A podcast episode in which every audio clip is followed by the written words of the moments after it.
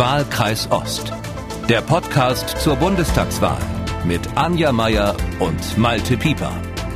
Hallo und willkommen zum Ost-West-Ritt durch die deutsche Politikszene. Bei Wahlkreis Ost wollen wir genau das zusammenkehren, was sonst in der bundesweiten Berichterstattung gerne mal hinten runterfällt, nämlich der Osten. Und der schaut je nach Blickwinkel erstaunt, erfreut oder erschüttert auf das, was er da an diesem inzwischen historischen 26. September 2021 angerichtet hat. Deutschland wird künftig von einer Verkehrsregelungsanlage oder einer Karibikinsel regiert. Ampel oder Jamaika. Nur warum versprühen die potenziellen Partner bei diesen Aussichten bislang so wenig Euphorie? Und was wird eigentlich aus der CDU im Osten, nachdem es für die mancherorts allmächtige Christdemokratie solch eine Klatsche gegeben hat?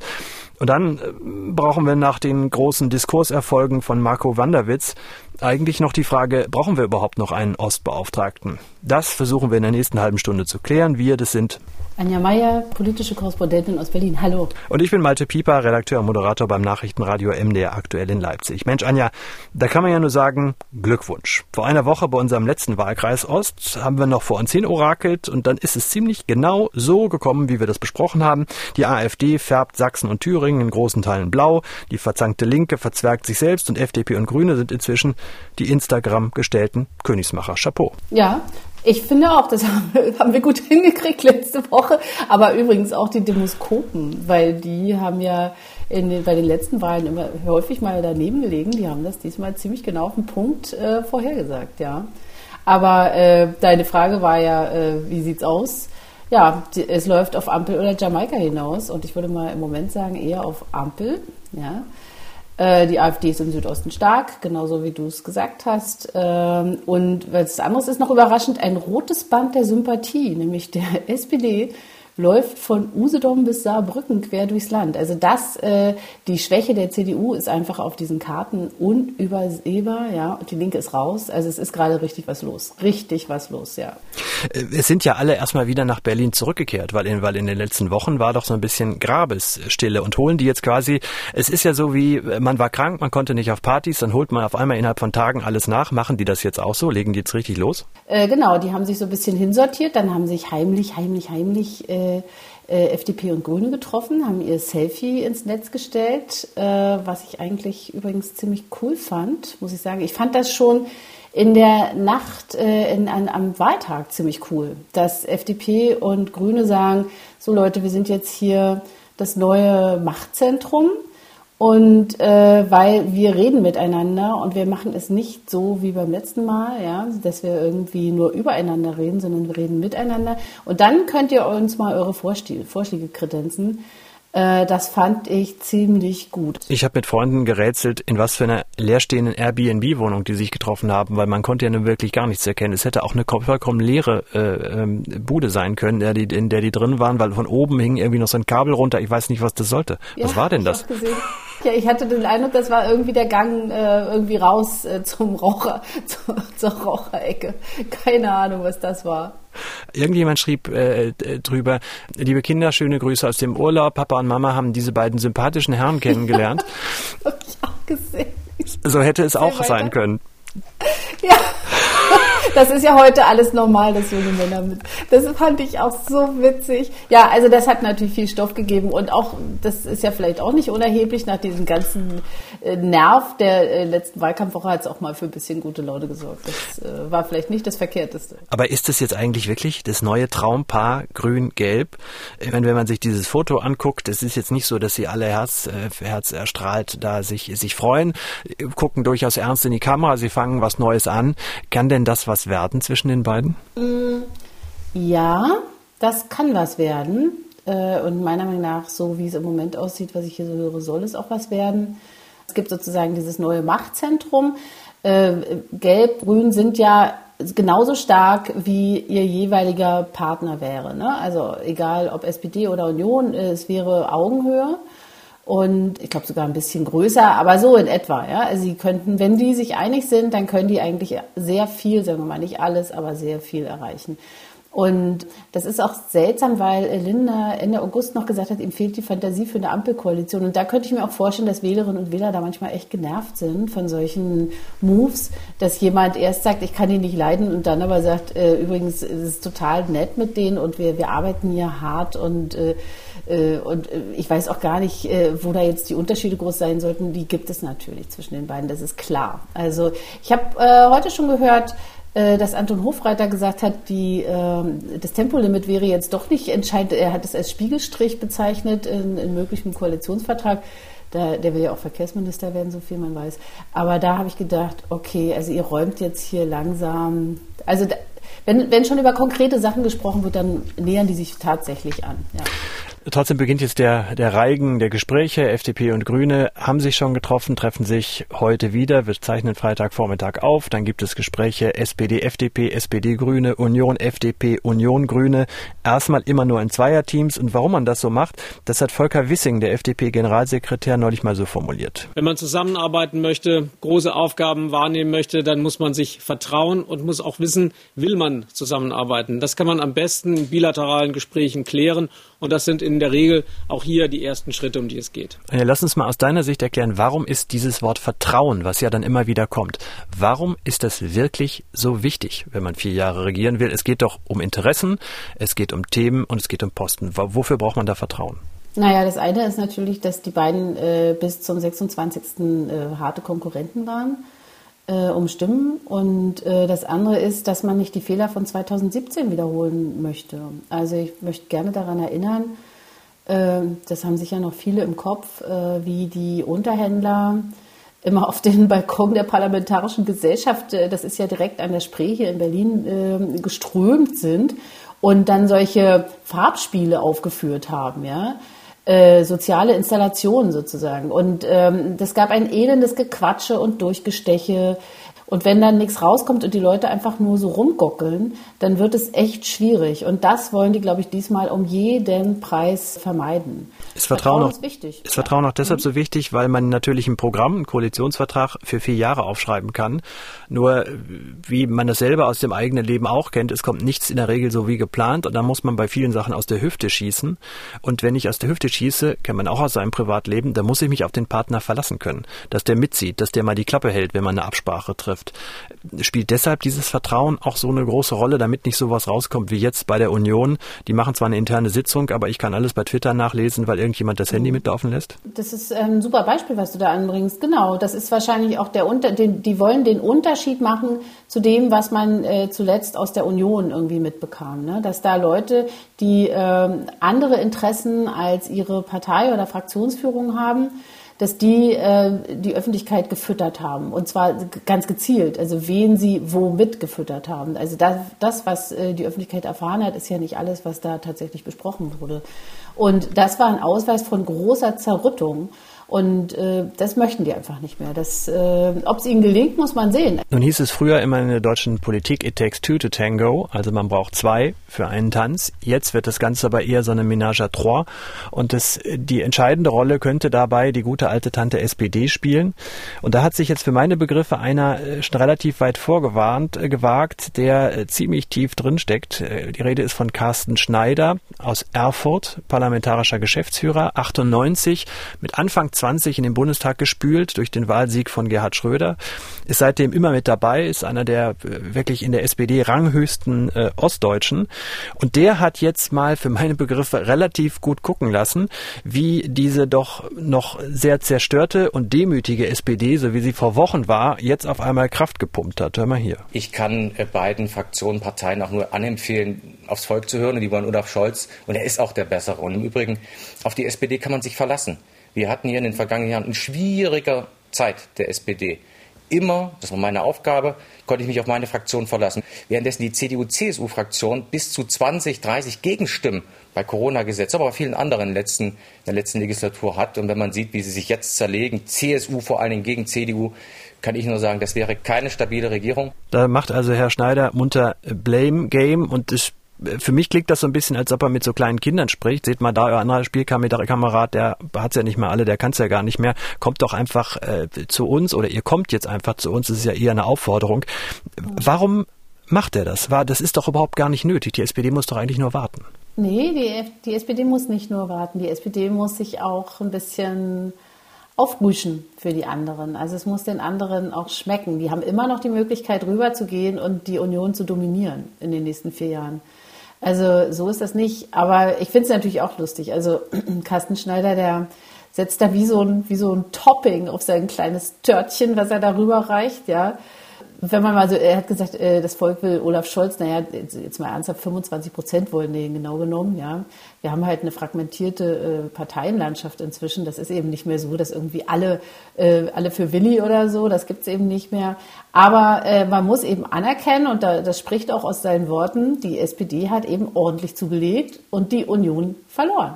Und so eine Situation verleiht natürlich Flügel. Also das ist schon klar, dass er da jetzt sehr selbstbewusst nach vorne geht und sagt, äh, macht's mit uns, ihr werdet es nicht bereuen und wir, außerdem sind wir verlässlich. Also diese Verlässlichkeit, das ist ja auch das, was du jetzt hier immer wieder nachfragst, äh, das ist einfach die Währung im nächsten, in der nächsten Legislaturperiode. Also er klopft sich auf die Brust quasi, äh, röhrt ein bisschen, aber fällt die hat SPD... aber auch lange gelitten, das muss man auch mal sagen. Ja. Also die SPD hat wahnsinnig, dass man da auch mal bisschen sich freut, kann ja auch mal passieren. Ich werf dir mal was hin. Also ich würde ja sagen, mein Mann der Woche heißt Markus Söder. Der hat das schlechteste Ergebnis ever für die CSU in Bayern eingefahren. Jeder andere CSU-Vorsitzende hätte seinen Hut nehmen müssen bei irgendwie knapp über 30 Prozent. Aber Markus Söder hat es wieder geschafft, eine Erzählung zu konstruieren, dass er an nichts schuld ist und dass die CSU trotzdem dasteht wie ein Bär. Wie macht der Mann das immer? Ich bin auch immer wieder fasziniert, wie er das hinkriegt. Also dieses, äh, dieses an uns lag's nicht. Ne? Das hat natürlich den Hintergrund, dass er ja bereit war, die Kanzlerkandidatur zu übernehmen und sagen kann jetzt, ja gut, du hast das, du hast das verhauen, ja, Armin, unsere Schuld ist es nicht. Äh, gleichzeitig muss man ja auch sagen, hat, die, hat seine CSU ja auch die schlechtesten äh, Zustimmungswerte ever. Und die haben ja, glaube ich, im nächsten Jahr, ich bin nicht ganz sicher, äh, Landtagswahlen. 23 erst übernächstes Jahr. Ja. Ach, übernächstes Jahr. Ne? Ja. Ist, da hat er ja noch ein bisschen. Aber äh, da, also das, das, muss, das wollen die natürlich wieder einfangen. Das andere ist, dass er äh, so auch gerne mal an so Urgefühle appelliert und zwar nicht zu Unrecht, dass er zum Beispiel diese Woche gesagt hat, äh, so, wir gratulieren jetzt auch mal Olaf Scholz zum Sieg. Das war irgendwie drei Tage später, weil bei der CDU niemand auf die Idee gekommen ist, das mal anzuerkennen. Das wäre Angela Merkel nicht passiert, das muss man einfach sagen. Und das erledigt er. Solche Jobs macht er jetzt und äh, er macht das einfach ja, man ist, man, also einerseits macht er es gut, andererseits, ich muss oft so lachen beim Zuschauen, weil es, also sagen wir mal nicht laut lachen, aber so ein bisschen lächeln, weil es ist so durchschaubar, wie er es macht. Ja, ja. er ist einfach ein schlauer Fuchs. Äh, ja, äh, auf der anderen Seite kann man ja auch sagen, ähm, er hat den gesamten Freistaat zugleistern lassen mit seinem Gesicht vor dieser Wahl und CSU mhm. unten drunter, obwohl er gar nicht kandidiert hat. Und wer das mhm. macht, der muss doch auch mit dem Ergebnis nach Hause gehen und sagen, in Demut verneige ich mich und jetzt, äh, ich habe über sieben Prozent meiner meiner Wähler, meiner, meiner Anhänger an die Freien Wähler verloren. Die sind auch noch weg. Die, ich habe meinen Laden nicht zusammengehalten, obwohl ich mich aus dem Fenster gehängt habe. Also so sehr, wie man über Armin Laschet reden kann, kann man doch auch über Markus Söder reden, oder? Warum tut denn das keiner? Weil der nicht der Kanzlerkandidat war. Das ist jetzt eben so.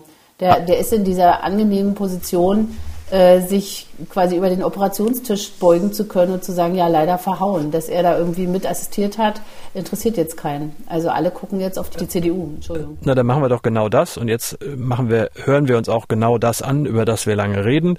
Nämlich Carsten Körber, neuer Landesgruppenchef der sächsischen CDU im Bundestag. 42 Jahre alt ist der Mann. Ich habe in den letzten Jahren nicht auffällig viel von ihm gehört, aber jetzt steht er eben für die Sächsische Union, weil man Marco Wanderwitz abgelöst hat. Da kommen wir gleich auch noch drauf.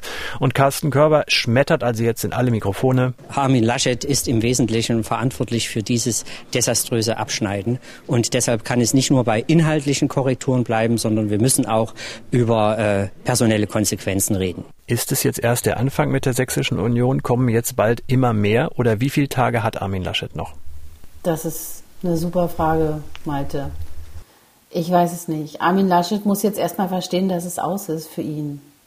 Also ich, ich, ich warte da quasi stündlich drauf. Äh, seine ganzen, äh, die Abgeordneten, seine eigenen Leute geben Interviews reihenweise, in denen sie äh, sich sozusagen von ihm absondern. Es ist äh, mir ein Rätsel, warum der nicht irgendwie auch sagt, äh, der, der verharrt in dieser Position der, der minimalen Chance. Ich finde, das, das tut auch der ganzen Partei nicht gut, was der gerade macht. Also ja, selbst, selbst, äh, selbst wenn er jetzt mit Söder sondiert, was er ja tut, ja, finde ich, kann er nicht bleiben, selbst wenn er diese Sondierung zu Ende führt und vielleicht sogar, wenn es sogar äh, möglicherweise eine Jamaika-Koalition gibt. Kann ja passieren, ja, eine Chance gibt es immer. Aber der Mann ist erledigt. Also ich, es tut ja, es tut mir leid. Ja, es tut mir auch wirklich ein bisschen leid. Also er zahlt da auch einen hohen Preis, auch für, für die Fehler von anderen, unter anderem von Markus Söder. Lass uns uns noch mal kurz zusammenfassen. Wir haben es in den letzten Wochen immer wieder gesagt, aber einfach, um es noch mal zu erklären. Grüne und FDP verhandeln jetzt mit dieser Resterampe CDU, obwohl sie ja selber wissen, dass da im Moment heilloses Chaos ist. Aus welchem Grund? Um einfach den Druck auf die SPD zu erhöhen? Ja, genau. Das ist, das ist wie Schach. Also äh, Grüne und FDP wollen sich einfach diese Verhandlungsoption, die Machtoption offen halten, obwohl sie, glaube ich, auch langsam verstehen, dass es mit der Union nichts wird. Aber nur wenn sie die offen halten, können sie auch zur SPD sagen und gehen und sagen, Leute, wenn es mit euch nichts wird, dann gehen wir darüber. Also das ist relativ simpel und durchschaubar und ich weiß auch nicht, wie lange sie das noch durchhalten, weil ja auch auf der anderen Seite Laschet permanent demontiert wird, jeden Tag ein bisschen mehr. Da fallen die Schräubchen gerade, ja.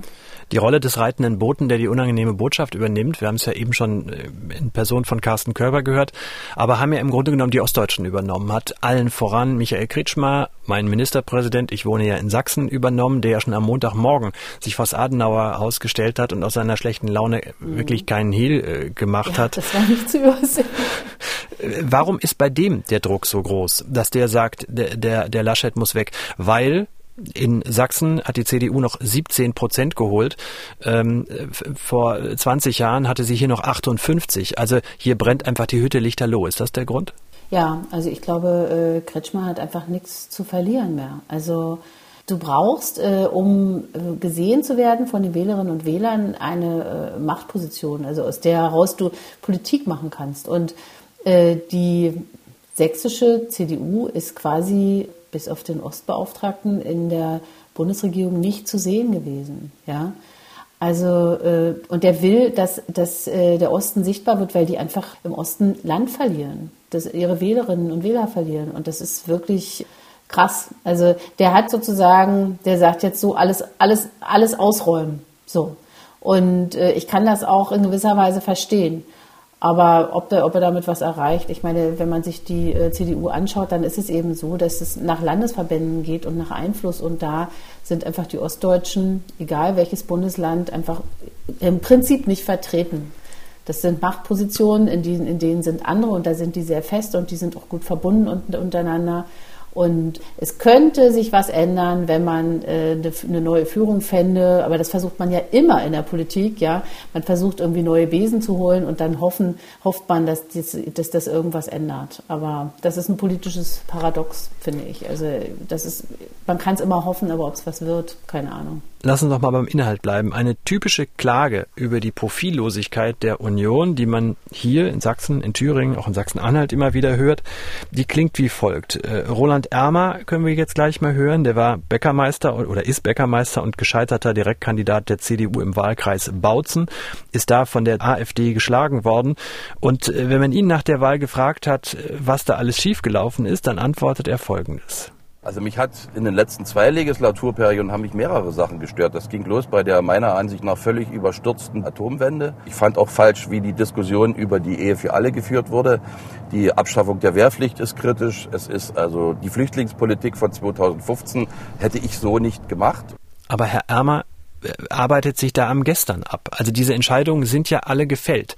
Was ist denn daraus eigentlich die Konsequenz für die Zukunft? Ich meine, der Hintergedanke ist, die CDU in Sachsen ist jetzt in einer Zangenposition zwischen SPD und AfD. Sie kann nicht nach links, sie kann auch nicht nach rechts, weil da äh, lächelt schon Herr Kropalla. Was heißt denn dieses Unwohlsein, was der Armer da formuliert, was man ja bei ganz vielen hört, was heißt denn das für künftige Politik? Tja, also ich muss sagen, wenn ich das höre, wenn ich das hier gerade, ich äh, weiß nicht, äh, Herr Ermer wird wahrscheinlich eine, auch eine anständige äh, äh, Abgeordnetenarbeit geleistet haben, aber äh, wenn ich dem so zuhöre, dann denke ich, der ist einfach in der falschen Partei. Also wenn man die Beschlüsse der eigenen Partei so gar nicht mitträgt, dann sollte man vielleicht auch nicht kandidieren wollen. Also dann, dann verstellt man sich ja quasi als Politiker und ich glaube, das spüren die Leute auch, dass sie dann sagen, ja gut, der, der ist da so ein A dabei, sagt man ja in Bayern, ne, so auch dabei. Und äh, das äh, ist nicht überzeugend. Also das ist überhaupt nicht kraftvoll. Ich wundere mich gerade so ein bisschen über diesen O-Ton. Äh, warum, warum ist er denn dann angetreten für die CDU?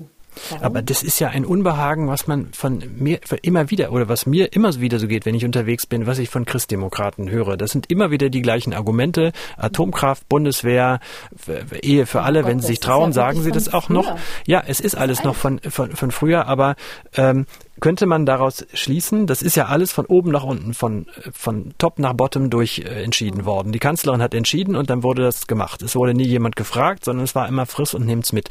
Ist das der Kernpunkt bei dieser CDU, dass sie mal wieder lernen muss, miteinander zu reden? Also quasi wie so eine Paartherapie? Ja, das ist ein guter Punkt. Das ist ja der Punkt, den, äh, für den auch Friedrich Merz stand. Der hat es sich auch ein bisschen leicht gemacht. Der hat einfach immer auf, auf äh, Angela Merkel so draufgehauen und gesagt, die macht hier, was sie will und, und äh, wir als, äh, oder ihr, er war ja nicht mehr Mitglied, ihr als Fraktion lasst euch hier durch die Manege führen und tragt alles mit. Und äh, ja, das Leben wird nach vorne gelebt und von hinten verstanden, da hat er einen Punkt. Und man merkt eben in dieser Situation, in der wir jetzt sind, also wenn ich jetzt Herrn Ermer zuhöre, dass er sich ja auch offensichtlich als jemand fühlt, der äh, Dinge nur so mittragen musste aus Parteiräson ja, oder aus Fraktionsräson. Und äh, das ist natürlich, der, das ist ein Punkt, wenn das so zutrifft und wenn das auf einen beachtlichen Anteil der Abgeordneten zutrifft, dann muss man sich neu erfinden. Das stimmt. Und das, äh, ich bin selber überrascht, das sagen zu müssen, jetzt eine Woche, knapp eine Woche nach der Wahl. Aber dann ist es vielleicht für die Union oder für die CDU wirklich das Beste, in die Opposition zu gehen und sich wie damals die FDP auch in der Opposition neu zu erfinden, sich zu fragen, wer sind wir, was wollen wir, wer macht mit und wer ist loyal. Wer führt? Das sind Fragen, die stehen jetzt an. Äh, und das ist, glaube ich, wirklich ein sehr schmerzhafter Prozess, weil diese, diese 16 Jahre Merkel, die waren ja nicht nur schlecht. Die haben einen großen äh, Macht, eine große Machtfülle beschert. Ja, jemand hat es geregelt, die Unionsfraktion ist gefolgt. Und aber das Ergebnis ist, dass sie jetzt erodiert ist und sich auch gar nicht einig ist. Also ich bin, äh, finde es ein ganz toller O-Ton eigentlich, den du da rausgesucht hast, weil äh, man, das ist geradezu prototypisch, was der Mann da sagt. Und im Grunde hoffe, genommen. Dass sie das hinkriegen. Das ist schon auch eine, man, man muss sich da nichts vormachen. Das ist einfach eine sehr, sehr wichtige äh, Partei. Das, selbst Armin Laschet hat diese Woche gesagt, dass äh, die, Partei, die, die Volksparteien, die wir nicht mehr sind, ja, damit meinte er die SPD und, und die Union. Das ist natürlich ein Eingeständnis von Schwäche. Daran muss man arbeiten. Dringend. Und da sind wir dann wieder beim Osten. Der Osten reagiert ja bei Wahlen immer schneller, während der Westen noch manches erträgt, äh, verteilt der Osten die Ohrfeige schneller. Deshalb ging es eben bei der Union auch deutlich weiter nach unten im Osten als im Westen. Aber eins müssen wir zum Schluss ja noch klären, Anja. Ein ganz prominenter Wahlvertreter aus dem Osten, der wird ja jetzt auch schon Step by Step zurechtgestutzt. Der bisherige Ostbeauftragte Marco Wanderwitz, der hat seinen Wahlkreis rund um Chemnitz verloren, und zwar mit Pauken und Trompeten gegen die AfD. Und er gilt nach solchen Sätzen als hoch umstritten. Und wenn man Stimmung erzeugen wollte an Wahlständen der CDU in Sachsen, dann musste man nur den Namen Marco Wanderwitz äh, sagen. Und der Grund dafür war, dass Wanderwitz extrem klar war in seinen Aussagen. Wir haben hier in den neuen Ländern deutlich mehr Menschen, die die Demokratie und ihre Institutionen grundhaft ablehnen. Und das ist eine demokratiegefährdende Situation. Und ich glaube, wenn man nicht drüber redet, wird nichts besser. Also glasklar, über die konkreten Inhalte haben wir in den letzten Folgen schon gesprochen. Mhm. Aber 31 Jahre nach der Einheit kann man doch langsam mal die Frage stellen, die muss ich auch als Westdeutscher langsam mal stellen, brauchen wir eigentlich noch einen Ostbeauftragten, der euch die Hand auflegt? Tja, das habe ich mich auch gefragt jetzt. Wenn die nächste Bundesregierung schlau ist, egal wer sie, wer sie führt oder wer, wer ihr angehört, dann reformiert sie mindestens diesen Posten. Also das ist das Mindeste. Ich äh, könnte mir auch vorstellen, dass man ihn abschafft. Also wenn sie ihn nur reformiert, dann könnte sie schon mal damit anfangen, dass sie nicht mehr neue Länder sagt. Dass der, das heißt ja so, ne, der Beauftragte der Bundesregierung für die neuen Länder. Das ist echt so, so ein Grüßonkel-Titel. da kriege ich ganz schlechte Laune. Und wenn sie es abschafft, dann müsste man eigentlich schauen, dass man Regionalität herstellt. Also das, darüber können wir vielleicht ein andermal sprechen, weil das ist wirklich interessant. Ich weiß nicht, ich könnte mir vorstellen, dass die sagen, wir machen das neu, wir treten, treten für Modernität an. Diesen Posten gibt es jetzt so lange. Das ist jemand, der immer nur so Flatterbänder durchschneidet und jedes Jahr so einen Bericht vorliest, aus dem nichts folgt. Weil damit tut man sich, dieser, dieser, dieser Posten, dieses, äh, dieses Amt, das ist äh, verbraucht. Das funktioniert, glaube ich, nicht mehr. Aber gehört nicht im Osten auch ein bisschen äh, Ehrlichkeit dazu, einfach mal zu sagen, ish over nach 30 Jahren? Also der Osten stellt ein Fünftel der Bundesrepublik. Wir hatten hier in der Redaktion gleich die Diskussion, als bekannt wurde, wer sitzt in den Sondierungsteams. Dann sah es erst so aus, als ob beispielsweise bei der SPD, dem Wahlsieger, der nur durch den Osten überhaupt diesen Vorsprung bekommen hat, mhm. keiner aus dem Osten sitzt. Aber muss man nicht sagen, woher sollen die Leute denn auch kommen? Die SPD hat hierzulande sieben Prozent. Da gibt's einfach kaum Sozialdemokraten. Und die, die da mhm. sind, sind ja ein Grund dafür, warum die SPD nur sieben Prozent hat. Also sind jetzt auch nicht die Speerspitze, die vorne wegmarschieren sollte. Also muss man nicht einfach auch mal anerkennen, wir sind ja ein Fünftel und dann ist auch gut? Nee, das finde ich nicht. Wenn äh, vor allem im Osten äh, demokratische äh, Parteien erodieren, dann ist das ein Problem fürs ganze Land und dann muss man sich diesem äh, Problem auch zuwenden. Und ich, mich erinnert das, was du jetzt gerade erzählt hast, so ein bisschen an die Debatte um die Frauenquote die, man kann ja auch sagen, naja, die Frauen, die wir hier haben im Team, die sind doch ganz zufrieden und die mussten auch nicht weiter, ne? Ne, Inge, du musstest doch auch nicht weiter dich hier bemühen, oder? So. Aber im Grunde ist das nicht wahr. Du brauchst Repräsentanz. Wenn du Interessen wahrnehmen willst äh, und, und wenn du sozusagen dafür sorgen willst, dass Menschen sich gesehen fühlen und du auch was für sie verändern willst, dann müssen sie präsent sein. Und äh, ich, ja, ich gebe zu, mir geht es genauso. Ich gucke auch, wer sitzt da drin. Ich gucke aber auch, wie viele Frauen sitzen da drin. Das ist übrigens mindestens genauso dürftig gerade. Anja, nachdem wir in, letzten, in der letzten Woche so wahnsinnig gut mit der Glaskugel waren, holen wir die jetzt nochmal wieder raus. Jetzt beginnen also diese ganzen Vorsondierungen, der sondiert mit dem, nebenbei erodiert die Union, die SPD sucht auch ihre Rolle, die FDP macht sich die Grünen schön und umgekehrt, bis man dann vielleicht irgendwann mit Koalitionsverhandlungen beginnt. Sag doch mal, was glaubst du, ich weiß, das ist extrem schwierig, wie viel, wie lange wird's denn jetzt eigentlich dauern? Also bis wir erstens mit mhm. Koalitionsverhandlungen beginnen und zweitens bis dann der Sack zugemacht wird. Ich sag's dir gleich, du wirst jetzt hier keine, keine verbindliche Antwort von mir kriegen. Was man spürt, ist, dass sie Tempo machen. Sie wollen einfach diesen, diesen Eindruck von 2017 vermeiden. Robert Habeck hat gesagt, bis Weihnachten haben wir eine Regierung, was angemessen ist. Das war ja bis jetzt auch immer so. Also außer 2017, wo alles implodiert ist. Ich könnte mir vorstellen, wenn das jetzt in diesem Tempo weitergeht, wir haben jetzt den 1. Oktober, dann wird es, könnten die in zwei, drei Wochen in die äh, Koalitionsverhandlungen gehen, ja? Wenn sie gut arbeiten. Und wenn nicht so viele Leute immer alles durchstechen, sondern wenn es eben dieses Vertrauen gibt, von dem du vorhin gesprochen hast hätte dann den Vorteil auch für uns alle. Trotzdem, es würde sich nicht groß äh, viel verändern. Wenn Olaf Scholz der Kanzler wird, die Weihnachtsansprache würde ungefähr genauso emotional klingen wie in den Jahren davor. es wäre vielleicht nur eine andere Farbe, also uns würde vielleicht nicht lila oder gold äh, entgegenstrahlen.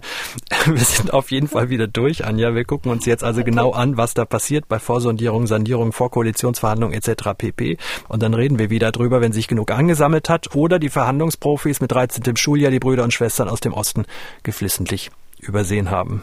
Danke, Anja. Na, gucken wir mal. Wahlkreis Ost, unseren Podcast hören Sie auf mdr.de, in der ARD Audiothek, bei Apple, Spotify, Amazon, YouTube und überall sonst, wo es Podcasts gibt. Abonnieren Sie uns auch gern, dann bekommen Sie jede neue Folge automatisch. Anja stürzt sich wieder ins Berliner Getümmel. Bis zum nächsten Mal. Tschüss. Tschüss. Wahlkreis Ost. Der Podcast zur Bundestagswahl mit Anja Meier und Malte Pieper.